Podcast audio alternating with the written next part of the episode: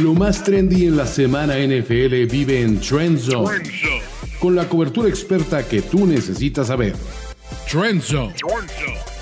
Trend Zone, estamos ya en la hora de la verdad.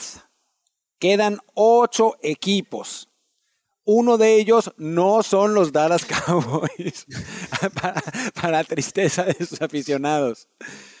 Pero sí los Packers, sí los Niners y sí mis Kansas City Chiefs de toda la vida. Vamos, Chiefs, vamos, Patrick Mahomes, Taylor Swift, estás en mi corazón de este lado. Em, pero bueno, hablaremos, hablaremos de todo eso, por supuesto, hablaremos de eh, pues los triunfos, el triunfo de los Packers eh, sorprendente sobre los Cowboys, el regreso de Patrick Mahomes al nivel que le conocíamos, los Bills, los Steelers, eh, es un, un, show que va a estar divertido. le voy a dar la palabra primero a Mariano, porque es el, el más feliz. Mariano, por favor. ¿Cómo te va, querido amigo Martín, toma papá y todos los que están del otro lado? Gracias por acompañarnos. Eh, más que feliz, sigo confundido de eh, cómo estoy. ¿qué, ¿Qué hago acá? ¿Qué estoy haciendo acá? Bueno, ahora me la puedo empezar a creer un poco después de la victoria de Green Bay contra Dallas. Ahora ahí tenemos un propósito, ¿no? Creo que lo podemos decir. Toma papá. Hola, hola a todos, ¿cómo les va? ¿Cómo les va? Feliz día de Trend Zone, donde sea que nos estén viendo, como sea que nos estén viendo, acá, dos suramericanos y un mexicano hablando de fútbol americano. Sí, señor. ¿Qué les parece? De Venezuela. Un suramericano de Venezuela. Toma papá, se tomó, toma, papá se, tomó mal, se tomó mal algunos comentarios que decían, sudamericano, regresa a hablar de fútbol. No, no hables de fútbol americano. Pues los sudamericanos por supuesto que pueden saber de NFL. Y toma papá, aunque le vaya a los Niners, digo, no todo el mundo puede ser perfecto, eh, sabe de fútbol americano. Y Mariano sin duda sabe de fútbol americano. No, no, aquí, aquí no se discrimina por pasaporte ni muchísimo menos. No, no, no solamente eso, sino que hay gente que parece que no sabe que, eh, yo trabajo en inglés, no solamente en español, sino en inglés. Soy el conductor en inglés de los 49ers en inglés en los Estados Unidos, ¿no? Eh, cosa que han hecho también otras personas de otras nacionalidades. Entonces, a veces parece que la gente, hay latinos que le pegan más a los latinos que otras nacionalidades, que cosa que parece increíble, ¿no? Eh, y hablando de suramericanos, ¿qué goleada? Vamos a hablar un término de soccer o de fútbol. ¿Qué goleada le pusieron los Packers a los Cowboys, Martín? Terrible. Una goleada, o sea, fue Alemania a Brasil en el Maracaná en el 2014, Martín. Y además en casa, ¿no? Por eso te digo, por eso te digo, por eso hago la referencia. o sea, en un momento Matt LaFleur se vistió de Joachim Love y Jordan Love se vistió de Tony Cross y, un hat trick de Aaron Jones que se vistió de, se vistió de Miroslav Klose. O sea, ¿qué pasa? Martín, fue una locura, Martín, lo que vimos en, en, en Jerry World y que a esta hora, que a esta hora Jerry Jones no haya corrido a Mike McCarthy es una vergüenza. Sorprendente, la verdad es que es, sorprendente. Yo creo que está analizando, está más bien pensando quién puede ser el sucesor, porque no parece muy raro que no, que no lo vaya a correr. Hay que decir, por otro lado, que con Jason Garrett le tuvo un montón de paciencia, ¿eh? O sea, lo, lo aguantó quizá un par de años más de lo que debería haberlo hecho. Entonces, quizás pase con McCarthy, pero hoy en día, estos Cowboys mostraron que con ese coach, que era un gran coach hace 10 años, hace 15 años, era un gran coach, se ha quedado atrás. Y lo dijimos en su momento en Trenson, lo dijimos cuando los Cowboys contrataron a Mike McCarthy. A nadie de aquí le gustó esa contratación por lo mismo, porque pensábamos que era un entrenador que se había quedado anclado en el tiempo y nos lo está mostrando ¿no? en, en, esta, en estos playoffs. Y además, tiene un coreback que para mí, Dak Prescott es un muy buen coreback, pero no es Mahomes, no es Allen, no es quizá Jordan Love, no es, eh, o sea, CJ Stroud quizás, eh, no es Herbert, eh, no es Burrow. Yo me dejé llevar por la emoción durante la temporada y pensé que podría llegar a hacerlo. Ahora vimos que no. Y entonces, para poder ganar con un coreback que es muy bueno pero no élite, necesitas un coach élite. ¿no? Necesitas un coach que pueda levantar a, a ese coreback. Y claramente Mike McCarthy no lo es. Pero ¿sabes quién sí puede serlo, Mariano? Bill Belichick. Sí. ¿Cómo verías eso? Acá hay, una- hay, hay dos caras de una moneda. Obviamente Bill Belichick con este roster automáticamente transforma a los Cowboys nuevamente en candidatos a ganarlo todo. Pero ¿estamos seguros que Bill Belichick se pondría al mando de Jerry Jones? Porque es una mano gigante que abarca toda la franquicia, la de Jerry. Desde el personal hasta los vendedores de hot dogs abarca la personalidad de, Jerry Jones. ¿Estamos seguros que Bill Belichick, sabiendo que él quiere ser entrenador en jefe y también manager general del equipo, está dispuesto a trabajar bajo las órdenes de Jerry Jones? Yo personalmente no veo esa dinámica de poder funcionando. Creo que la única forma en la que. Bueno, primero yo estoy contigo, eh, Martín. Yo no sé hasta ahora por qué no han despedido a McCarthy. O sea, ¿qué ha mostrado McCarthy en los tres años que lleva el mando de Dallas que te hace pensar ahora, no, ahora sí va a ser diferente? El récord en temporada regular ha sido el mismo. Y el rendimiento en postemporada ha sido el mismo. Se deshicieron de Kellen Moore para que él llamara a la ofensiva. Y Dak tuvo una mejor temporada a nivel ofensivo porque tuvo menos intercepciones. Eh, supuestamente iban a correr más el balón con McCarthy en lugar de Moore y corrieron menos el balón con McCarthy en vez de con Moore. Eh, pero la definición de, de demencia o de locura es hacer lo mismo y esperar resultados distintos. Entonces, si, si Jerry Jones está esperando resultados distintos con este equipo, está loco. Y yo creo que Jerry Jones no está loco. Al menos es lo que yo pienso. Creo que un, un tipo tan, eh, em, tan capacitado, tan astuto en los negocios, loco no está, ¿no? Entonces, para mí que Dallas siga con Dak de mariscal de campo y Mike McCarthy entrenador en jefe es una locura. Martín dice, eh, Dak es un muy buen mariscal de campo. Yo no, yo no sé, porque un tipo que tiene récord de 2 y 5 en playoff, eh, para mí no es un buen mariscal de campo. O sea, es un mariscal de campo. eh, lo repito, es Kirk Cousins. O sea, Dak Prescott es Kirk Cousins y creo que Kirk es mejor. Creo que Kirk es mejor porque ha tenido que lidiar con franquicias menos operantes que los Cowboys como Washington en su momento y Minnesota. Entonces, que- que- si hacemos una lista de los 32 mariscales de campo de la NFL, ¿a cuántos tomamos por encima de Dak? Más de la mitad seguro. No, no, no. No, No. sé si más de la mitad. No, más de la mitad. No. Dak es No, un- para, para Yo mí es- puedo- para mí, Dak Prescott es un coreback top 10 de la parte baja del 10. ¿No? O sea, Exacto, entre, sí. el 8, entre el 8 y el 10, A ver, por ahí. bueno, a, a ver, hagamos el ejercicio. Mahomes, Sí, Burrow, sí, Allen, sí, Sí, Lamar, sí. CJ Stroud, sí. Sí. Jo- Jordan Love. Definitivamente para mí arriba de Dak. Como, como está jugando ahora, sí. Yo, yo también me gustaría verlo más temporadas, ¿no? Ok. O sea, Obvio, ahí sí, ahí sí. pero yo- Matt Stafford, sí. También. Brock Purdy. No. Y hoy sí. Yo hoy Yo sí. creo, que ¿No? no. yo creo que no es mejor. Yo sí. No sé, no sé si es mejor o no, pero yo hoy lo elijo por encima de Dak. Yo no sé. O sea, con, con los, con sus salarios actuales, sin duda, pero sin la menor duda.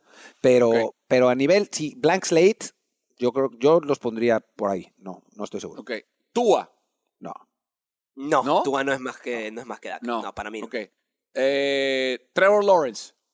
No, yo creo que por el Mm, momento. Están al mismo nivel. Sí, no. Deshaun Watson. No. Definitivamente no. No. Eh, ¿Quién me falta ya? Te Estoy viendo por división. Te faltó, te faltó Aaron Kirk Rodgers. Aaron Rodgers.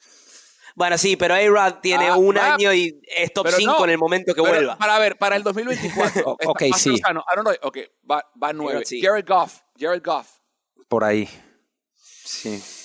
O sea, por eso Están al mismo 10. nivel para O sea, para mí Va- es, pero es eso, pero- 10. O sea, es porque- nombré a 10. Nombré a 10. Nombraste, eh, no- no- nombraste ¿nombré 9 10? y me parece que entra en el décimo. O sea, Dak Sí, Prescott. yo creo que yo pondría, yo pondría A ver, no, a esperen, esperen, 10. esperen, no, esperen, esperen, esperen. Jalen Hurts.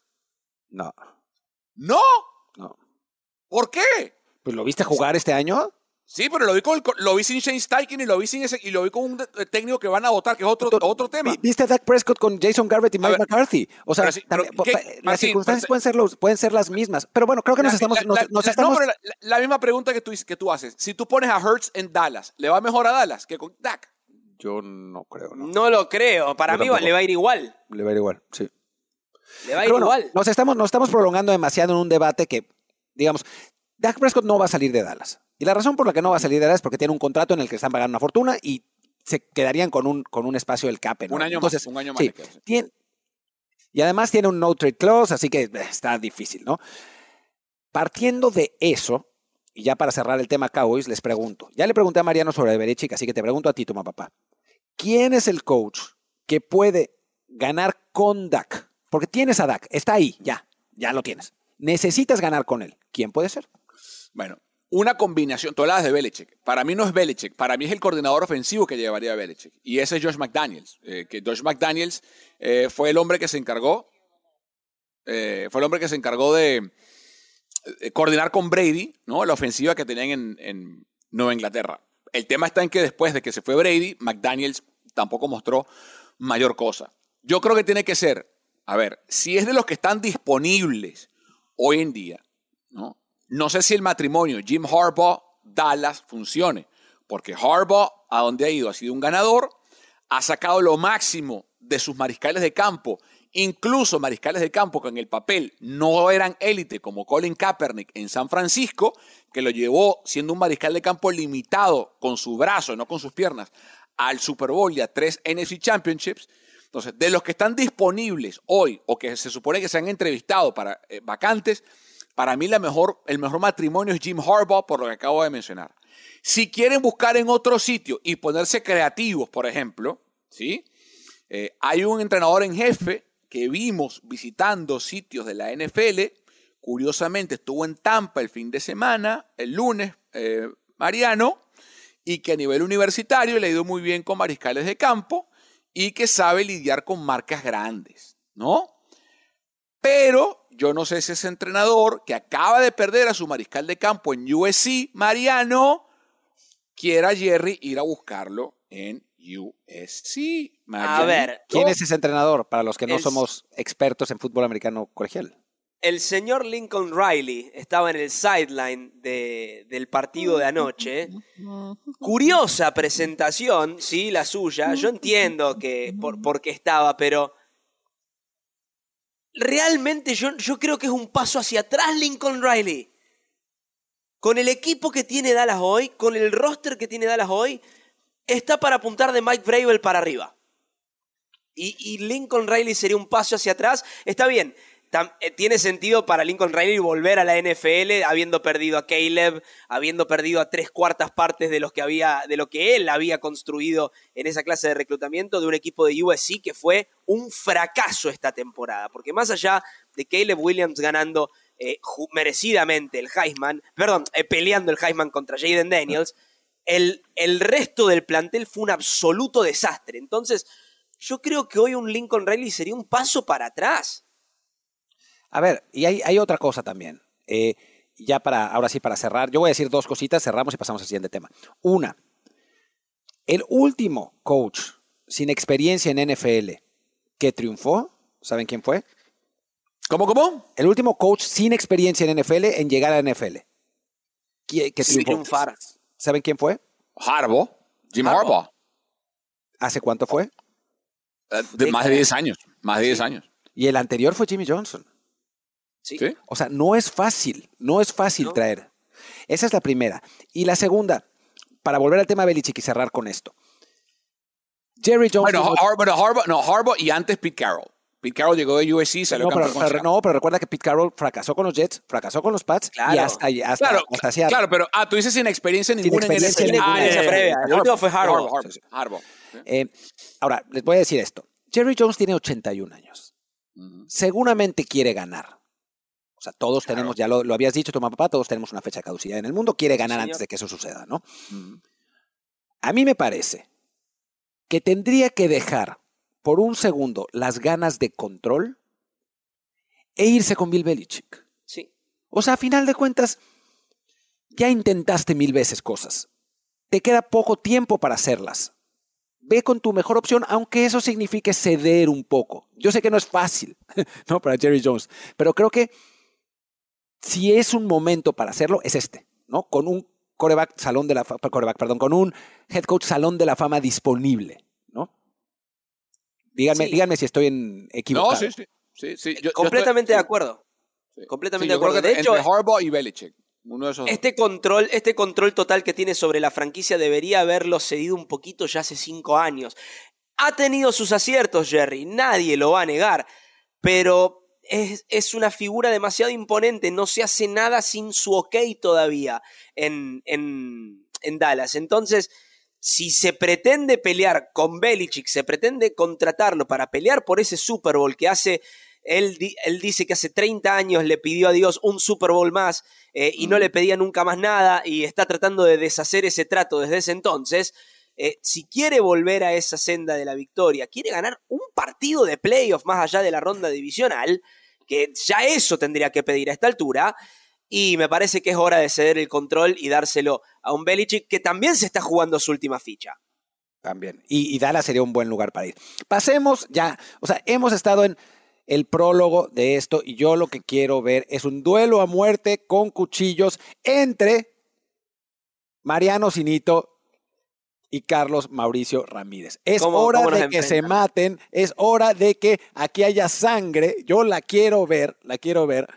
Packers contra Niners. Jordan Love, el señor amor, contra Brock Purdy, el señor relevante. Sí, señor. Eh, los jóvenes receptores de Green Bay contra los consagrados, las consagradas armas de ataque de San Francisco. Las dos secundarias que son más o menos, pero pass rushes buenos. Ya sé que, ya, sé que toma papá decirle, es que la secundaria de Niners es buenísima. Esa es la debilidad del equipo, la secundaria de Niners. Hay que decir la verdad. O sea, en un equipo que es top en todos lados, la secundaria, eh, en Green Bay es peor. Es claramente peor, eso, es- eso está claro. A ver, arranquemos con esto. Los Packers se vieron impresionantes. Toma papá, ¿estás preocupado? ¿Te, te, te quita el sueño? No. O sea, eso no quiere decir que no respete a Green Bay, pero, pero preocupado no. Preocupado no. O sea, eh, San Francisco, por una, por una razón, San Francisco no tiene excusas. Si llega el sábado y pierde Green Bay y pierde San Francisco, lo habrá hecho sin excusas, ¿no? A ver, salvo que hay una catástrofe de lesiones, que no se- ya no son excusas, son argumentos, son distintos, ¿no? Eh, para mí diferencia entre argumentos y excusas. Por ejemplo, Dallas para mí no tuvo excusas. No se lesionó Dak Prescott a mitad de partido, no, ¿sabes? no pasó algo que tú dices, no fue como lo del año pasado en Filadelfia que se lesionó Purdy, que eso no es una excusa, es una razón, ¿no? Eh, desde ese punto de vista, San Francisco no tiene excusas. No tiene. Uno, está en casa. Dos, el equipo es mejor en el papel que, que Green Bay. Tres, Green Bay tiene menos descanso porque jugaron el domingo y ahora juegan el sábado. Tienen una semana corta los Packers para prepararse. Cuatro, es en la carretera. O sea, no tiene excusa. ¿Puede ganar Green Bay? Claro que puede ganar, porque cualquier cosa puede pasar y acabamos de ver lo que pasó el domingo pasado, el sábado pasado, en Jerry World. Eh, pero a ver, eh, este es un equipo que Mariano lo sabe perfectamente bien. El equi- me refiero a Green Bay. Eh, sus problemas evidentes están en la defensa. Este es un equipo que le permitió en semanas consecutivas ser jugador ofensivo de la semana a Tommy DeVito y Bryce Young. ¿no? Tommy DeVito y Bryce Young. Sí. Entonces, eh, si ese equipo se presenta en Santa Clara con todo y que hay, y esta es una de las cosas que va a tener a favor, si termina pasando Martín y Mariano, el sábado aquí en Santa Clara, es que hay, a esta hora que estamos grabando, hay 57% de porcentaje de lluvia el sábado. Y sabemos que la lluvia es un elemento porque aparecen los fumbles, aparecen los balones resbalados en las manos de los mariscales de campo, pero la lluvia es para los dos. Entonces, eh, eso me preocupa un poco, de nuevo, porque eso suele equilibrar, suele hacer que el equipo inferior se equilibre con el equipo superior, porque la lluvia trae un factor de impredictibilidad al juego, para ambos igualmente, repito. Insisto, preocupado no estoy, pero eh, si es un equipo de respeto por lo que mostró en Dallas, le pusieron casi 50 a la defensa de Dan Quinn, ¿no? Pero, o sea, aquí no, aquí no hay que despeinarse, aquí el favorito es San Francisco. Y si pierde San Francisco el sábado es un fracaso rotundo, con o sin lluvia, contra Green Bay, ¿eh? Y el primero que lo va a decir soy yo aquí en Trenson. Si el sábado pierde San Francisco, es un fracaso rotundo. Mariano, razones para el optimismo de Green Bay. Ahora, las quiero escuchar. Las mismas razones que yo establecí la vez que nos salió en el, en el bracket los Dallas Cowboys. Es que los Green Bay Packers están a un año o dos de competir en serio, ¿sí? todavía están en reconstrucción y no tienen nada que perder, no tienen obligación de nada, ya superaron toda expectativa, de hecho, el partido contra Dallas, ya de por sí, aislado, podría ser considerado suficiente como para que Green Bay descanse hasta septiembre. Ahora, teniendo en cuenta todo eso que dijimos, no hay que minimizar las virtudes de este equipo de los Packers, que se ha transformado desde la semana 9 en adelante en una potencia ofensiva de la NFL. Ha encontrado en sus receptores de primer y segundo año, porque el más veterano es Christian Watson con 24 años y es de segundo año, ¿sí? Eh, con esos receptores ha encontrado perros, pero en el mejor sentido de la palabra. Eh, jugadores aguerridos, jugadores que no dan un balón por perdido y que mueren por Jordan Love. Y no hay que olvidar tampoco, hablando de la ofensiva, del factor que yo creo a Green Bay lo ha puesto en el lugar donde está el día de hoy. Y es que Aaron Jones que estuvo apagado toda la temporada por distintas lesiones y por mantenimiento físico, hoy tiene piernas frescas, como si recién hubiera arrancado la temporada. Y eso, en las últimas semanas, y en especial contra los Dallas Cowboys, se hizo notar. Es una diferencia enorme la de velocidad eh, que, que que tiene en este momento en sus piernas Aaron Jones comparado a los otros corredores directamente a los que se está enfrentando. Ni siquiera mencionemos la defensa. Sí habrá un problema a la defensiva para Green Bay. Yo creo que el matchup no es favorable, eh, no tiene respuesta para mí Green Bay a George Kittle y yo creo que esa será la clave del partido. Eh, pero bueno, habiendo dicho todo esto, eh, la responsabilidad es entera de San Francisco y eso es lo que lo hace tan peligroso a Green Bay. Eso es lo que lo hace tan peligroso. Una pequeña salvedad. Y aquí es donde yo creo que puede ganar Green Bay. Esta es la forma en la que yo imagino que Green Bay gana, ¿sí? Me preguntaron un escenario. El escenario en el que yo imagino que Green Bay gana es yéndose al frente 14 a 0 en la primera mitad. Los Niners no son un buen equipo persiguiendo desde atrás y Green Bay es un buen frontrunner. Si Green Bay le permite a San Francisco tener una diferencia de dos posesiones en cualquier momento, se terminó el partido. Me quitaste el comentario. Yo estaba esperando que Mariano acabara para decir, Creo que San Francisco es favorito, pero si pasa esto, porque Green Bay además, a mí, a mí eso me encantó, gana el volado, gana la moneda al aire y pide el balón. Normalmente todos los equipos eh, difieren, o sea, difieren, y le, permiten al otro equipo eh, atacar primero para poder tener la primera posición en la segunda mitad. Green Bay dijo, yo quiero el balón, yo confío en mis armas ofensivas. Y además, sé que en Dallas hay un montón de presión sé que si nos vamos al frente van a empezar a sentir las piernas pesadas y lo podemos aprovechar. En San Francisco no hay la misma presión, pero hay presión. ¿eh? Es un equipo que lleva años sin ganar un Super Bowl. Años y años y años. Si de pronto se ponen 14-0 abajo, uff. Entonces sí, a ver, no estoy comparando a San Francisco con Dallas. ¿eh? O sea, creo que San Francisco es mucho mejor equipo que Dallas. Pero ese escenario que pone Mariano me parece el único escenario posible en el que Green Bay puede ganar este partido. De acuerdo, y de hecho lo dijo Lafleur en la conferencia de prensa previa al partido contra Dallas.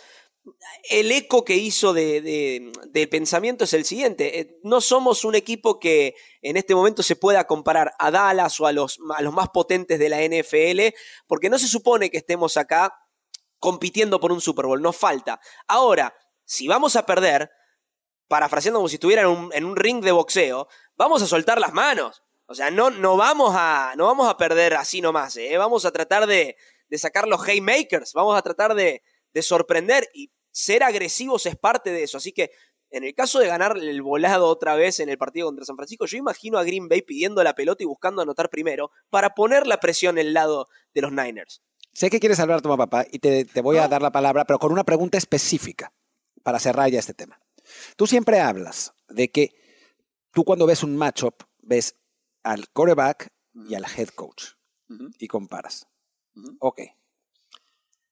LaFleur, Jordan Love contra Shanahan, Brock Purdy. Bueno, Shanahan tiene de hijo a LaFleur. Es verdad. Eso es cierto. Es verdad. Lo tiene, de hijo. ¿A LaFleur o a Rogers? A los dos. O sea, a los dos. En Lambeau, en Santa Clara, en donde sea. O sea, cada vez que Shanahan ve a la Flor, lo tiene, es como McVay, salvo aquel partido que le ganó McVay en el NFC. No, en todo. O sea, cada vez que lo ven, le gana San Francisco a, Green Bay con rollo. Bueno, lo que pasa es que no lo hemos visto ahora con, con Jordan Love. Eh, el cierre de temporada de Love, o sea, los últimos cinco o seis partidos de Love fueron mejores que los últimos cinco o seis partidos de Purdy. Pero la totalidad de la temporada de Brock fue mejor que la de Love. O sea, los primeros cinco o seis partidos de Love no fueron buenos. Recuerden que el propio LaFleur salió en una rueda de prensa a atizar a su mariscal de campo, porque no estaba jugando del todo bien. O sea, sí, toma, papá, eh, sí, te interrumpo, pero tú mismo dijiste hace unos minutos que Jordan Love era mejor que Dak Prescott. Y si analizamos la totalidad de la temporada de Dak Prescott, fue mejor que Jordan Love. Sí. Lo mismo que estás diciendo ahora pero, de Purdy. Pero, a ver, pero ya, pero, no, ni siquiera he terminado. O sea, yo hoy, si, si, tengo que elegir un mariscal de campo para mi equipo entre Love y, y Dak, elijo a Love. Porque sé, con Dak sé que tengo una temporada regular buena y no gana en playoff. Con Love no sé qué tengo todavía, porque es su primer año. O sea, le ganó un partido a Dak en Dallas o a los Cowboys en Dallas, pero o sea, su, el cuerpo completo no lo sé. Con Dak sé que tengo. Dak es un tipo que te gana los partidos contra equipos malos, cuando vienen equipos buenos, me da calorías vacías en, garbage time. Eso no lo sé. Eh, yo hoy, al menos, el, cuerpo de trabajo de Love y Purdy es muy parejo, porque la, cantidad de partidos que han jugado es muy similar. Purdy jugó un poco más que Love y ha jugado partidos de más peso que Jordan Love y los ha ganado Purdy, todos. O sea, el partido que perdió Purdy tuvo cuatro snaps y se le salió el codo que fue contra Philadelphia el año pasado. O sea, Purdy el año pasado le ganó a equipos importantes de playoff en la carretera y en casa. O sea, le ganó a Dallas en casa. Antes ganó un partido divisional contra Seattle en playoff. Entonces, hoy, yo, a ver, Love fue candidato, eh, Purdy fue candidato al MVP hasta, la, hasta que perdió con Lamar, eh, Martín. Love nunca estuvo en la conversación. Entonces, hoy, para mí, el matchup, yo prefiero hoy tener a Shanahan cochando a Purdy que a la Flor cochando a Love. Yo hoy. Mariano, sí o no para poder pasar al siguiente tema, porque ya nos fuimos larguísimos. ¿Estás de acuerdo con, con Toma Papá? Eh, desde el lado del coach, sí, desde el lado del quarterback, no. Ok, vamos a ver de qué cuero salen más correas al final de, de este partido. Y bueno, hagamos nuestros pronósticos empezando con el Buccaneers contra Lions y analicémoslo un poquito, ¿no? O sea, dos equipos que han sorprendido, los Lions menos. Eh, creo que todos aquí dijimos que los Lions iban a ganar su división. Eh, a final de cuentas, así sucedió. Eh, lo ganaron, la, ganaron. Curioso que tengamos dos equipos de la NFC Norte en las finales divisionales, porque eso sí no lo esperábamos, ni mucho menos. y en el lado de los Bucks, pues un equipo que de algún modo se ha estado colando, ¿no? Eh, ya jugaron en temporada regular, los Lions ganaron fácil el partido, pero también habían ganado los Eagles fácil el partido a los, a los Bucks, ¿no? Y, a final de cuentas, eh, pues pasó algo completamente distinto en playoffs. Vemos eh, la posibilidad de que Bucks gane ese partido de visitante o ya se acabará, se acabará el sueño de, de Baker Mayfield y compañía. Mira, yo creo que va a ganar Detroit, pero cuidado hago una advertencia. Cuidado. El equipo de Tampa es un equipo más experimentado que el de Detroit. Y anímicamente es muy complicado. O sea, es, más sencillo para un equipo como Tampa, que tiene al núcleo del equipo que ganó el Super Bowl hace dos años, sacando a Brady, obviamente, pero Mike Evans, eh, Chris Godwin, Lavante David, Vita Vea, Todd Bowles, que era el coordinador defensivo, todos están ahí. Eh, Antoine Winfield, todo, ahí está el núcleo de un equipo que ganó un Super Bowl. Es mejor para mí, eh, Martín y Mariano, enfrentar o ser un equipo que viene así, en ascenso, ¿sí? con experiencia en el plantel, que ser el equipo que viene aquí arriba, que jugó su Super Bowl, porque este fue el Super Bowl de Detroit. Eh, Goff, demostrar que los Rams se equivocaron y todo, tu primer partido en casa en treinta y pico de años y tener que bajar esa intensidad, porque tienes que bajarla. Tienes que dosificar esa energía para enfrentarte a un equipo que viene en alza, que tiene una defensa complicada, que le ganó a Green Bay hace no mucho, a esa ofensiva que le ganó a Dallas. Bueno, Tampa le ganó con esa defensa. Insisto, yo creo que debe ganar Detroit. Pero si estamos aquí hablando la semana que viene de un San Francisco-Tampa o de un Tampa-Green Bay en el NFC, sobre todo si es San Francisco, a mí no me va a sorprender, Martín, porque te digo, es defensa lo que hace Tampa Bay. Y si luego le dan las ventanas, como se las dio a Filadelfia, que la secundaria de los Lions se la puede dar a Baker y compañía, cuidado. Insisto, gana Detroit para mí. Pero que nadie se despeine si los Bucks van y ganan en Detroit, ¿eh? Cuidado. Mariano. Suscribo a las palabras de tu papá, pero hago una, una diferencia eh, en las mías. Eh, me da la impresión de que Detroit hoy es un equipo que, más allá de que haya ganado su Super Bowl proverbial contra los Rams, es un equipo que tiene a su favor quizás también la experiencia de un hombre como, como Jared Goff bajo centro, que ha estado en esta situación antes. Eh, y eso es crucial. Baker Mayfield solamente cuando llegó con los Browns a pelear en Arrowhead durante un par de cuartos, eh, ha, estado, ha estado en carrera en playoff de la manera que está en este momento. Eh, y creo que en el ambiente eléctrico de Ford Field, porque créanme, el ambiente en Detroit la otra vez contra los Rams fue eléctrico, el ambiente fue letal. Eh, creo que eso le puede llegar a jugar en contra Baker y creo que, que Jared Goff va, a liderar a su equipo, ¿sí? A terminar dando ese paso extra que le falta a los Lions hace tanto tiempo. No voy a mentirles, sí. Si yo fuera fan de los, de los Lions estaría preocupadísimo tras lo que vi anoche, porque es un equipo que en todas las facetas del juego jugó bien, en el juego aéreo, en el juego terrestre y en lo defensivo, Todd Bowles no paró de blitzear un segundo, hasta en tiempo basura. Era tercera y 25 y seguía mandando la carga a Todd Bowles. Eso me habla de un equipo que está convencido de su mensaje y que es pisar el acelerador hasta el final.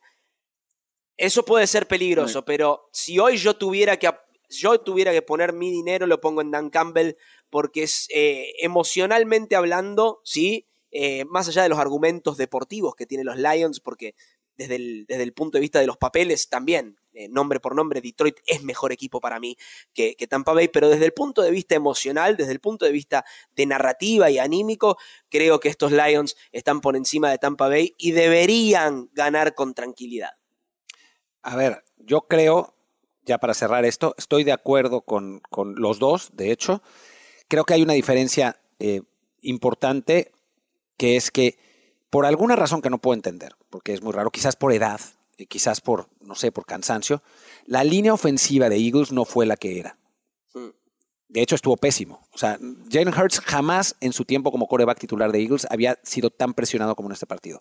No creo que suceda lo mismo con Detroit, que tiene también una gran línea ofensiva. O sea, me parece que, que por ahí, si blitzea tanto Todd Bowles contra la línea ofensiva de Detroit, tomando en cuenta a Amon Razan Brown, a Sam Laporta, a Reynolds, que jugó un partidazo, a Calif Raymond. O sea, me parece que con la velocidad que tiene Detroit, se los van a comer vivos. No sé si Todd Bowles tenga la capacidad de entender esa diferencia. Yo lo vi con los Jets muchas veces y no me parece. Este parece ser un, Todd Bowles más maduro, ¿no? Pero, pero no sé si puede entender que no tiene que blitzear tanto. Vamos a ver, ¿no? Eh, Mike McDaniel no lo entendió y, le, fue como le fue contra, contra Patrick Mahomes. Vamos a ver qué pasa. Y del, del otro partido, toma papá San Francisco, lo sé, Mariano, ¿te atreves a decir Green Bay? El corazón dice Green Bay, no, pero la lógica, la lógica dice San Francisco y de hecho lo tengo como mi representante de la NFC en el Super Bowl, así que yo creo que van a ganar los Niners. Yo también. Los relatos y anécdotas de los protagonistas de la liga más raros y extraños están en historias de NFL para decir wow. Miguel Ángeles S. y Luis Obregón te esperamos todos los miércoles. Busca historias de NFL para decir wow en tu plataforma de podcast favorita. Trend Zone. conferencia americana, volvió el elegido, volvió el mejor jugador de la liga, volvió Patrick Mahomes, jugó como si, no hubiera, si esta temporada no hubiera pasado. Regresó a los playoffs a, enero del año pasado. Eh, también contra unos Dolphins que se congelaron. Eso ahí, eso, eso, O sea, hay que decirlo, pero, pero bueno, el, frío juega, juega para los dos lados, ¿no? Em, ya, ya hablaremos de ese partido, por supuesto. Del otro lado, Josh Allen fue Josh Allen. O sea, para mí, vamos a ver un partido entre el mejor coreback de la liga y el segundo mejor coreback de la liga, en, mi opinión. Ya me, me, contarán si están de acuerdo ustedes. Eh, y del otro lado, pues vimos a un CJ Stroud sorprendiendo a todo el mundo, jugando de, manera espectacular a unos, unos Texans que, que, bueno, nadie esperaba que estuvieran aquí y no tienen absolutamente nada que perder contra los Ravens de Lamar Jackson, el equipo quizá más completo de la liga. Muy buenas partidos divisionales vamos a ver en la americana. Y arranquemos, arranquemos con nada más y nada menos que Patrick Mahomes. La pregunta que nos hace producción es, ¿son estos Chiefs como los Patriots del 2018 y pueden emular el, el camino para cimentar la nueva dinastía? Recordemos, recordemos, ahora, ahora, ahora les paso la palabra, que ya nadie esperaba eh, mucho de esos Patriots, ¿no? Tom Brady era viejo, eh, Bill Belichick parecía rebasado y a final de cuentas lograron pues sacar ese último, ese último jalón, ese último empujón para, para ganar ese partido a los Chiefs. Entonces, creo que estos Chiefs tienen a su favor a un coreback que para mí bien podría ser el GOAT cuando termine su carrera, con un head coach que no va a ser el mejor head coach de todos los tiempos como Bill Belichick, pero sí puede ser considerado entre los mejores de esta generación, en el top 2 o 3 de esta generación. Y eso vale muchísimo. Obviamente enfrente tendrá a, a, Bills, ¿no? Con Josh Allen, que es espectacular, y a Sean McDermott, que es un buen coach. Estos mismos Bills que les ganaron en temporada regular en condiciones medio raras, pero que ya les pelearon hasta el final en playoffs. Es un partidazo. Pero lo que yo vi de Chiefs contra Miami, en las condiciones, como quieran, ¿verdad? fue de los Chiefs de antes, de los Chiefs que pueden, que pueden ganar los partidos cuando, cuando se necesita. Además, sumada a una defensa que no tenían el año pasado. Digo, a final de, temporada estaban mejor, pero esta defensa es espectacular, la de los Chiefs. Volvió loco al pobre de Tua, ¿no? Y el, el juego terrestre de Miami, tan comentado, ¿verdad? corrieron creo que 20 yardas en total. Creo que estos Chiefs deben volver a ser considerados como los favoritos de la AFC. Y si está Baltimore, y si está Buffalo, y Houston está por ahí. Para mí los Chiefs, hasta que no le ganen a nadie, hasta que nadie les gane, perdón, creo que deben ser considerados favoritos. Y creo que todos cometimos, en cierta medida, en mayor o menor medida, el error de menospreciar a, al campeón y a Patrick Mahomes. Y para mí, no hay que hacerlo de nuevo. Toma, papá. pero es que no puedes menospreciar algo que no está rindiendo de acuerdo a lo que se espera, Martín. O sea, creo que nadie cometió un error, porque, a ver, ganarle a los Dolphins en temperaturas récord de frío en la historia de la liga, en tu casa, no debe ser un mérito para los Chiefs, es una obligación. O sea, aquí es como, eh, mi papá me decía, eh, no esperas que te aplaudo por hacer la tarea. O sea, a ti te toca hacer tu tarea. O sea, tu trabajo es hacer. Cuando yo venía de la escuela y hacía mi tarea, la hacía bien, o sea, mi papá me, felicitaba, pero me dice, no esperes un premio más por hacer lo que te toca hacer. Cuando hagas más de lo que te toca hacer, ahí sí. Entonces, hasta ahora los Chiefs no han hecho más de lo que les tocaba hacer. De hecho, han hecho menos, porque en temporada regular les fue peor que otras temporadas regulares, perdieron partidos increíbles que no han debido perder, eh, y le ganaron a un equipo de Dolphins que se venía cayendo a pedazos en temperaturas gélidas en Arrowhead. O sea, paremos un poco. Ahora quiero verlos. Y ahora quiero verlos en la carretera, porque ahora vamos a ver el primer partido de Mahomes en su carrera en playoffs fuera de Arrowhead. ¿Eh? Van a Highmark, van a Buffalo, que sí, que hace frío y que los Chiefs vienen de jugar en frío, que a lo mejor eso no es tanta la, tanto el impacto para el equipo de, de los Chiefs, pero ahora quiero verlos, ¿no? Entonces, yo creo que no los hemos subestimado, porque todos hemos dicho que tienen posibilidad. En el programa pasado dijimos que nadie se sorprende que los Chiefs lleguen al Super Bowl. Pero Martín, decir que no han sido los de antes no es subestimarlo, es analizar lo que pasó delante de nuestros ojos. Este equipo de Chiefs, o sea, lideraron la liga en, pases eh, dejados caer. Travis Kelsey tuvo su peor temporada en décadas o en, muchos años desde que está en, Kansas City. Eh, hablamos de, los, señalamientos de Patrick Mahomes haciendo ademanes en, el. O sea, fue un equipo, no fue el equipo de Chiefs al que nos acostumbró. Si ahora van a Buffalo le ganan a Buffalo. Es más, yo creo que el que tiene presión, Martín y Mariano, es Josh Allen. Eh, porque ahora tiene el partido que quería en el sitio que quería contra el rival que quería. Porque este es el partido que define para mí, Martín y Mariano, si Josh Allen es lo que dice que es o si es más un pretendiente como Justin Herbert. Porque hasta ahora me hablan de Herbert como que tampoco lo metí por cierto en la lista de Dak. No, sí lo dijimos. No, no, no, a Herbert no. Bueno, eso es, eso es, eso es en, el, segmento pasado, para los que no. ese, es otro, ese es otro que agarro por encima de Dak, Herbert. Pero entonces, ahora, mm, yo creo que no los yo creo que los hasta aquí llegan los Chiefs. Hasta aquí. Búfalo, hasta aquí llegan los Chiefs. La falta de respeto a Mahomes y a los Chiefs es increíble. Pero bueno, Mariano, ahora comentaremos, ahora comentaremos. Mariano. A- a- para mí, para mí tienen con qué los Chiefs, obviamente, para pasar a la, a la final de conferencia. Estoy tratando de pensar y hacer el paralelismo que la- nos pide la producción con los Patriots del 2018. Y si vamos al quarterback, check, porque estamos hablando, está bien, el GOAT, Tom Brady, pero al mismo tiempo Patrick Mahomes no está muy atrás. Así que, eh, check. Buen juego terrestre, Pacheco, Sonny Michel, más o menos al mismo nivel. Check. Eh, línea ofensiva, una línea ofensiva aceptable los dos equipos, realmente no era dominante la línea ofensiva de esos Patriots, pero buena línea ofensiva. Check. Superestrellas en el juego aéreo, Gronkowski, Kelsey. Tiene un Edelman. Rashid Rice puede ser Edelman en, en estos, en estos Dentro de, dentro de 10 años todavía no. Ah, pero- Por eso digo. Pero Rashid, Ra- Rashid Rice jugó un partidazo. Jugó un pero, partidazo. pero, es Julian. Edelman. Pero ya, pero Julian Edelman era el mejor, él era el mejor slot receiver de la liga. Ahí es donde poco, yo digo, por ahí hay una, una pequeña diferencia. un poco.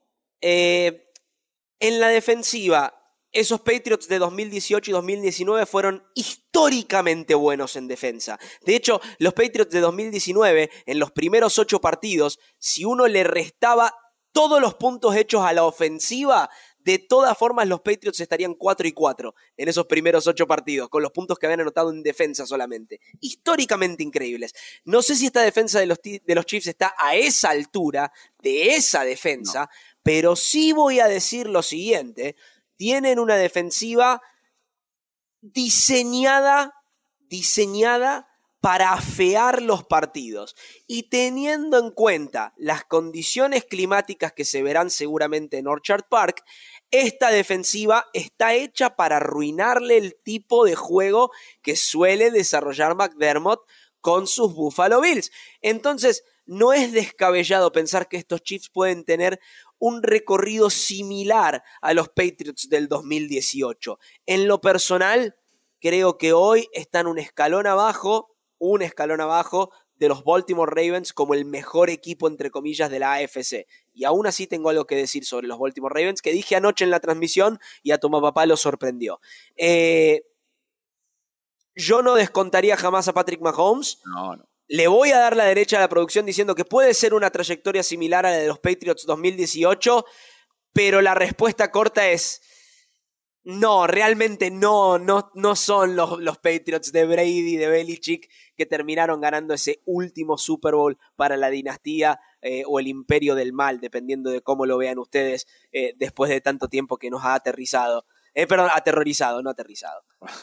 Nos aterrizó en su momento. Claro, nos aterrizó encima a todos durante 20 años.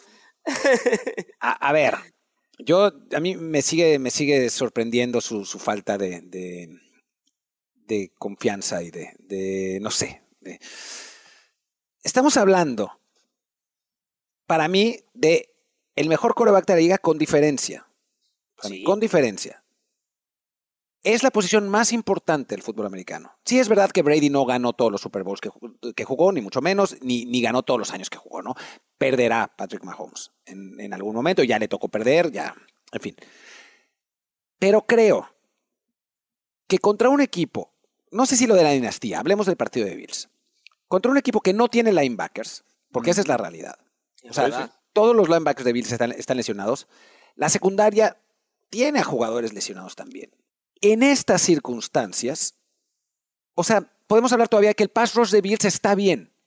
Pero si algo puede hacer Mahomes, si algo puede neutralizar Patrick Mahomes, es precisamente el pass rush, ¿no? O sea, si sus, si sus receptores no tienen separación, es complicado. Le pasó varias veces en la temporada, o sea, le, le suelta marones. Pero vimos contra Miami que le tiraban la cocina, hasta casi, casi Big Fangio se metió a blitzar también. Sí. Y Mahomes de todas maneras completaba todos los pases. Yo creo, sinceramente, me equivoqué al poner que Bills era favorito para mí en Orchard Park en mi Super Bowl Challenge. Yo creo que hoy los Chiefs deben ganar. Van a sufrir porque esos partidos en Buffalo se van a sufrir siempre, pero creo que deben ganar. Me parece que a mí me sorprendería que no lo hicieran al punto que, y ya para, para cerrar esto, en el partido de temporada regular, cuando los Chiefs venían peor, que como vienen ahora, y los Bills venían más sanos, no sé si mejor, pero más sanos por lo menos, ese partido lo debieron haber ganado los Chiefs. O sea, la razón por la que no ganan es porque Kadarius Tony se pasa un pie por Sí. nada, ¿no? O sea, pero no es que fuera estos Chiefs terribles que vimos durante la temporada, estuvieron a punto de ganarle a Buffalo.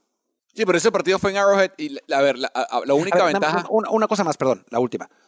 No sé por qué, y te, te la doy toda, toma, papá.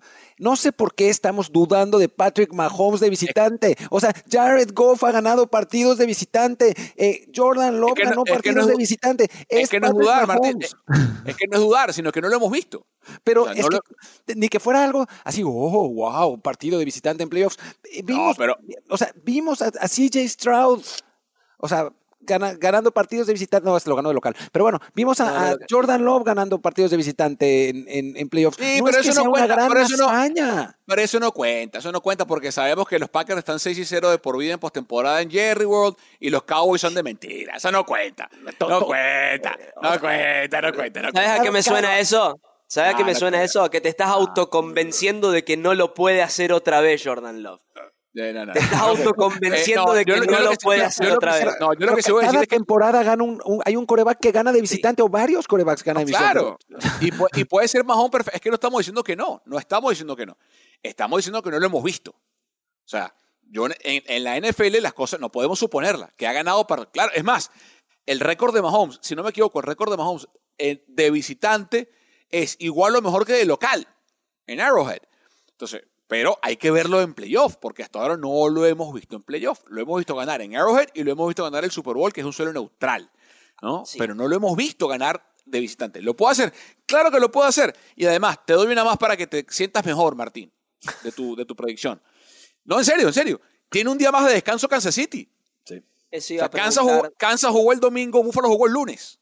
Y el partido es el domingo. Entonces tiene semana corta Búfalo. Por más que es en, en casa, la semana corta es para Búfalo, que jugó el lunes.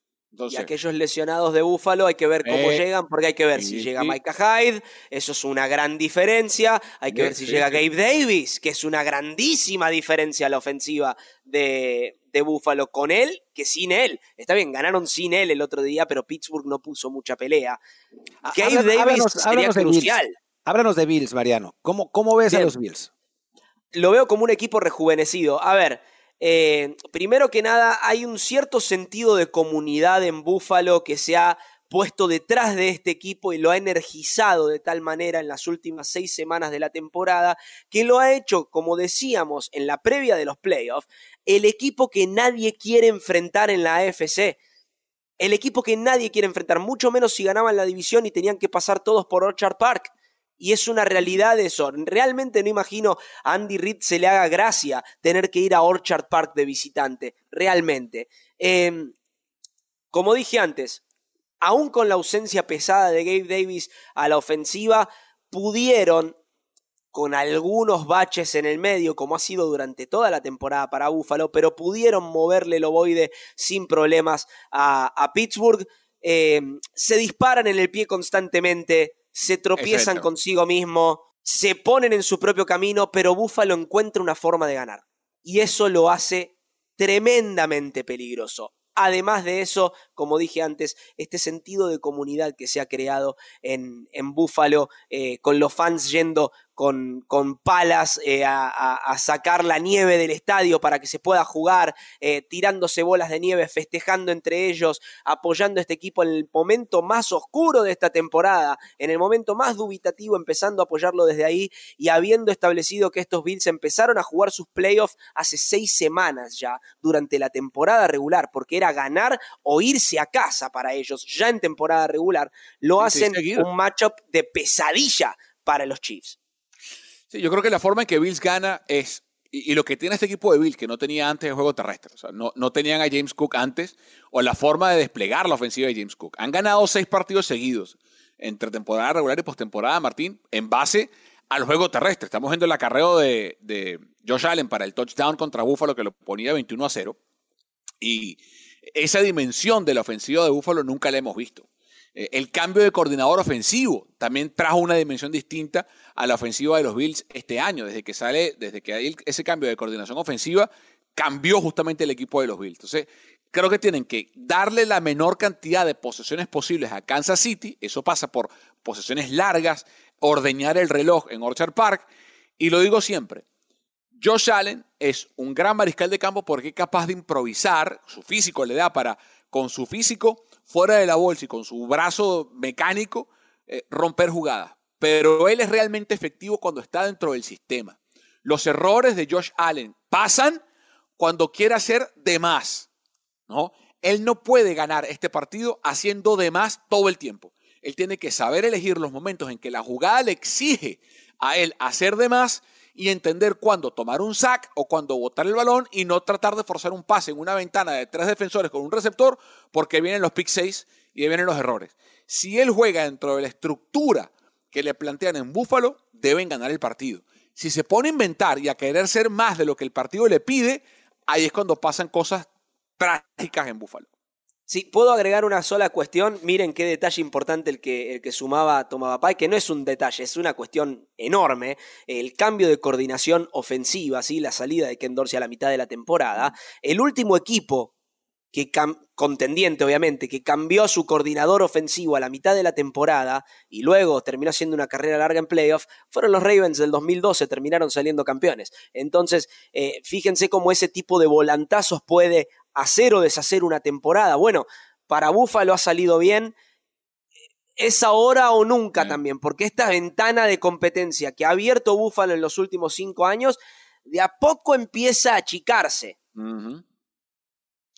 Sí, la realidad es que pensábamos, yo me acuerdo cuando, cuando hablábamos del, del partido pasado, de la temporada pasada en Cincinnati contra Buffalo, que después de ese partido, pensábamos que la ventana de Búfalo se estaba cerrando más rápidamente que la de Bengals. Obviamente no sabíamos lo que le iba a pasar a Joe Burrow, ¿no? Pero, pero sí pensábamos que Búfalo era pues casi casi ahora o nunca.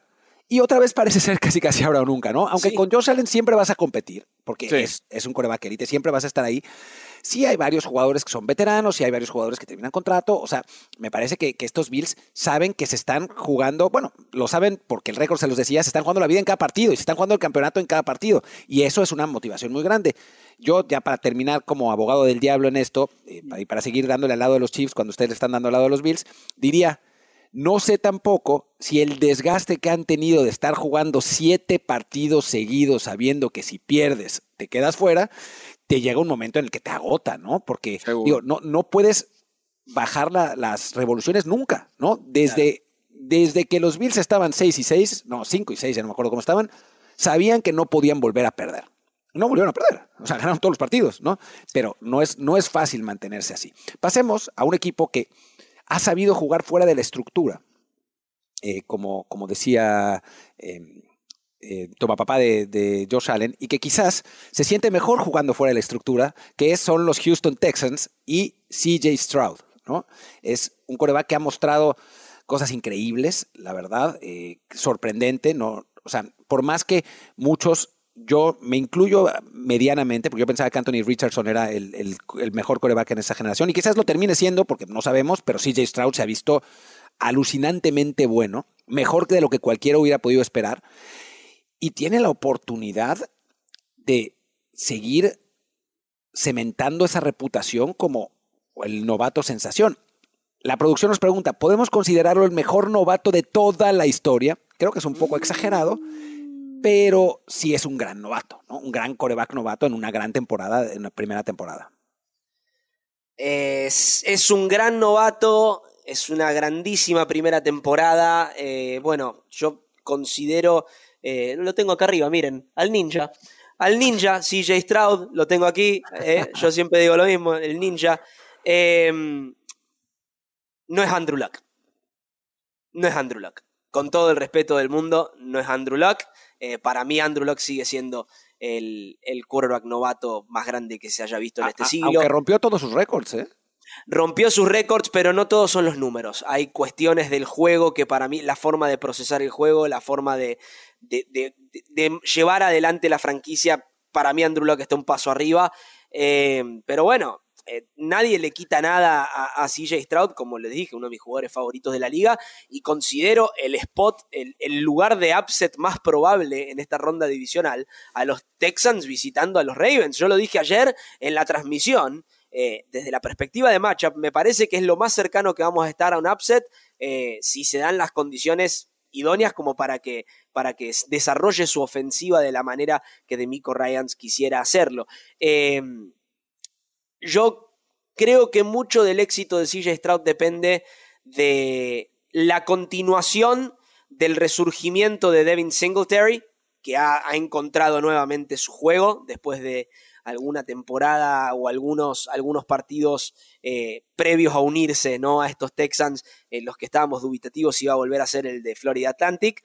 Eh, y Nico Collins, la, aparición de Michigan, sí, el, wide receiver de Michigan, de Nico Collins ya en su segundo año siendo el fenómeno que es. Aún sin Tank Dell, esta ofensiva es explosiva y creo que eh, lo físico que es este equipo de Houston le abre una puerta para el upset contra los Ravens. Eh, en el caso de pasar a la ronda de campeonato, ahí sí me tendré que comer mis propias palabras.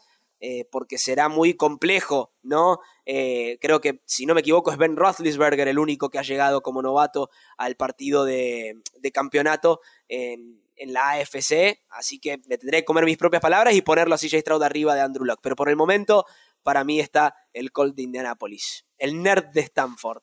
Hmm. Sí, a ver, eh, es que es tan difícil evaluarlo, Martín, porque está, en la, está en la competencia. Eh, la temporada de Stroud eh, ha sido tan buena ¿no? que cabe para hacerse la pregunta.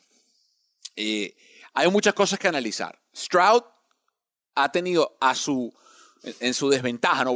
las cosas con las que ha tenido que cargar. Es una organización disfuncional, ¿no?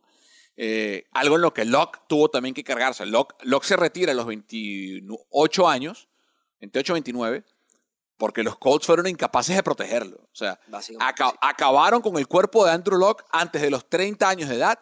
Eh, Jim Irsay y esa ofensiva, eh, o esa gerencia, el dueño es Irsay, pero esa gerencia de los Colts, liderada por su dueño Jim Irsay, fueron incapaces de crear una estructura que protegiera el físico de Locke y él prefirió salvaguardar su, su cuerpo antes de seguirse sometiendo a la paliza que le estaban pegando cada año eh, en los Colts. Aunque también estaba medio loco Andrew Locke, ¿no? O sea, iba, buscaba el contacto con los defensivos. Sí, no, pero, sí, no, Martín, pero, pero, o sea, imagínate. Era, una carrera, era una, era una, carrera de potencial de Salón de la Fama esa. Ah, absolutamente.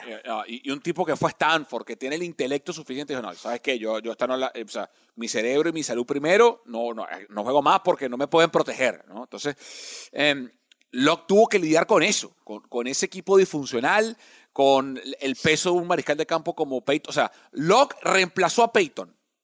Y no hizo que lo Locke, ah, ahí voy. y por eso digo que las circunstancias del entorno importan. O sea, Locke reemplazó a Peyton. O sea, Denver, eh, eh, Indianapolis dejó ir a Peyton, que luego ganó un Super Bowl en Denver, e hizo lo que hizo. Pero Locke tuvo que llenar esos zapatos. Eh, Stroud está llenando los zapatos de Watson, en teoría, ¿no? De Deshaun Watson, aunque no fue directo porque entra por Davis Mills. Eh, pero tiene un mariscal de campo novato, tiene un entrenador en jefe novato, tiene un mariscal de campo defensivo novato en Will Anderson Jr., pero tiene una división más accesible, como la FC Sur, ¿no?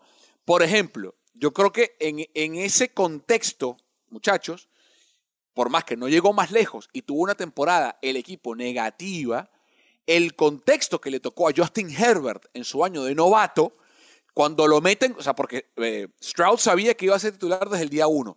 Herbert no. O sea, Herbert lo toman en el draft y el que abre era Terrell Taylor en ese equipo de los Chargers. Y lo lanzan al ruedo, cinco, literal, cinco minutos antes del partido porque le perforan un pulmón con una inyección, un accidente a, a Taylor y termina Herbert lanzando para 4.300 yardas. 31 touchdowns, 10 intercepciones en los Chargers y en la división contra Mahomes. Entonces, yo creo que decir que es el mejor no es, no es descabellado, pero creo que hay otras temporadas. La temporada de novato de Robert Griffin con Washington. ¡Wow! Sí. Cuidado.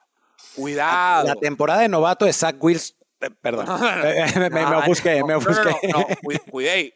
Sí, Robert Griffin. otro, al que, arruinaron por no protegerlo suficiente. Sí, total. Anoche, anoche durante la transmisión de, del partido entre los Buccaneers y los Eagles, eh, nos reíamos con Tomaba porque RG3 en Twitter citó un tweet de Jay Gruden, ¿sí? Sí. Porque Jay Gruden había dicho, nunca había visto a una, a una línea ofensiva que le dé tan poco tiempo a su mariscal de campo para lanzar. Y No, RG3 algo- no, si y no, no- peor, fue, fue como que de- de- de- yo jamás pondría a un mariscal Sí, de campo claro. en una posición en la que no, no como. y RG3 se subió una selfie diciendo, ¿what? Así. Oigan, ya, te- bueno, acabemos con lo de Houston. Hagamos nuestro pronóstico. No hablamos mucho de los Ravens, creo que porque hablamos mucho de los Ravens en episodios anteriores. Son el no equipo favorito, si sin duda. Eh, pero bueno, a ver, pronósticos. Toma, papá. Yo eh, creo que Ravens le gana a los, a los Texans eh, de nuevo. Creo que la ventaja que tienen en, en semana un poco más larga, jugar en casa, el equipo lo tienen todo sano. Vuelve Mark Andrews para hacer tándem de ala cerrada con, eh, con Likely. Eh, Tiene todo a favor el equipo de los Ravens para ganar ese partido. Eh, yo creo que los, los Texans están sobregirados y lo saben. Eh, en el Buffalo, Kansas de verdad veo un volado. O sea, creo que van a ganar los Bills porque están en casa pero la semana corta favorece a Kansas y tienen a Mahomes. De verdad lo veo un volado. O sea, voy a decir Buffalo porque fue el que puse en, en mi challenge contra, contra Baltimore, pero de verdad lo veo 50 y 50 ese partido. Bien, eh, en lo personal yo también veo a Buffalo avanzando. Eh, no es una crítica ni un juicio a Patrick Mahomes, que es el más grande. Nada, el- falta de respeto. Falta de Claro, respeto. No, no, no es, no es, es simplemente un, es más bien un, un análisis puesto por puesto de lo que puede ofrecer a la ofensiva también Kansas City. Sí. En el caso de que las cosas no salgan bien al inicio, yo creo que se puede poner feo muy rápido para Kansas City, eh, porque Buffalo va a salir apretando el acelerador y a Buffalo sí quizás le salgan bien las cosas desde el inicio. Acá por ahí, yo ya perdí mi Super Bowl Challenge gracias a mis Green Bay Packers, así que voy a... Todos, todos. Todos. Claro. A- Así que voy a, voy, voy a jugármela en esto. Yo les dije, el lugar donde yo veo un posible upset en esta semana ni siquiera es con Green Bay. Yo voy a ser honesto, cruelmente honesto. eh, es con el ninja. CJ Stroud, ¿sí? CJ Uchiha, ¿sí? para aquellos que miran Naruto. El ninja, el que puede cortar a la mitad cuando nadie se lo espera una defensa. eh, yo veo un matchup favorable en, en ofensiva para, para Houston en ese cruce contra Baltimore. Eh, y Lamar Jackson, desde que llegó a Louisville, en la Universidad de Louisville, nunca ganó el partido grande. Nunca ganó el partido crucial. Este es, este es su primer test, quizás, de partido grande en serio como candidato al Super Bowl en serio número uno. Le doy el beneficio de la duda yo entonces a los Texans, eh, no se lo doy a los Ravens. Creo que hay un upset y por eso voy a elegir a Houston. A ver, bueno, yo ya expliqué eh, largamente por qué eh, pensaba que Kansas City iba a ganar el partido contra Buffalo. O sea, me parece que además las lesiones del- en- del- los linebackers de Buffalo contra Travis Kelsey, por más que Kelsey te suelte dos o tres balones por partido en esta, en esta temporada, creo que, Sí. que van a que, que van a pesar. Y del lado de Baltimore contra, contra Houston, a ver, yo, yo creo que Houston va a competir, pero yo ya vi a estos Texans sin sus dos receptores titulares jugar contra una defensa parecida a la de Baltimore, que es la de los Jets, y hacerlo pésimo. Pésimo. CJ Stroud perdido, sin receptores libres, eh, porque recordemos que la defensa de Baltimore es muy buena contra, contra el pase, muy mala contra la carrera, ¿no? Entonces, creo que si Houston tuviera un mejor corredor que Devin Singletary, podría aprovechar esto. Me parece que Devin Singletary es un buen corredor, pero hasta ahí. Va a ser un partido cerrado, no va a ser, bueno, no cerrado, abierto, pero parejo, pues. Claro. Pero, sí, pero creo que, que Baltimore es mejor equipo en las dos fases, además. Y me parece que, que va a ganar ese, ese juego. Igual, creo que va a ser uno de los partidos más espectaculares que vamos a ver en playoffs. Ese. El de, el de Kansas City y Buffalo, no. O sea, creo que no va a ser como aquel, eh, aquel que se definió en tiempo extra. Creo que va a ser más parecido al partido de temporada regular que, que vimos esta, Ok. Ok. Pues muy Muy bien. bien. Muy bien. Muchas gracias por acompañarnos. Se viene lo mejor. Nos vamos a divertir un montón. ¿Les toca narrar partido este fin de semana? Eh, tu TBD. Tu To TBD. be decided, sí, señor. To be, to be determined. Ok, a mí me toca el, el Kansas City Buffalo, así que, que me, me- Ah. me sigo, me sigo con, con Patrick Mahomes. eh, y bueno, pues véanos en, en- en Game Pass en, en DAZN. Si, si determinan a, a Mariano y a Tomás Papá, a mí, a Kerry Ruiz, que me parece que le toca el partido de Baltimore. Así que, que bueno, se va a poner muy divertido. Gracias por acompañarnos. Eh, por favor, ya saben que le tienen que dar like a este video, que se tienen que suscribir al canal si no lo han hecho, darnos cinco estrellas de review, comentar en los comentarios, maten a Toma Papá, que está muy enojado todavía por lo que pasó la semana pasada, así que nos divierte Oh, ey, verlo, verlo y, y los, y los estoy esperando en la bajada con lo de Nick Siriani. Lo estoy esperando aquí, aquí lo estoy esperando. Vamos a ver, Ni- vamos a ver si siquiera finalmente quise Nick Sirianni se va por ver. Y bueno, gracias Mariano, gracias Toma Papá, yo soy Martín del Palacio, nos vemos muy pronto con más y mejor NFL. Esto fue Trend Zone. Talentos. Martín del Palacio. Carlos Mauricio Ramírez. Rolando Cantú. Y Mariano Cinito. Producción. Kerim Ruiz. Productor asociado. Alejandro Cabrera. Productores ejecutivos. Gerardo Chapa y Luis Obregón. Voz en off y diseño de audio. Antonio Sempere. Un podcast de primero y diez para NFL. Trend.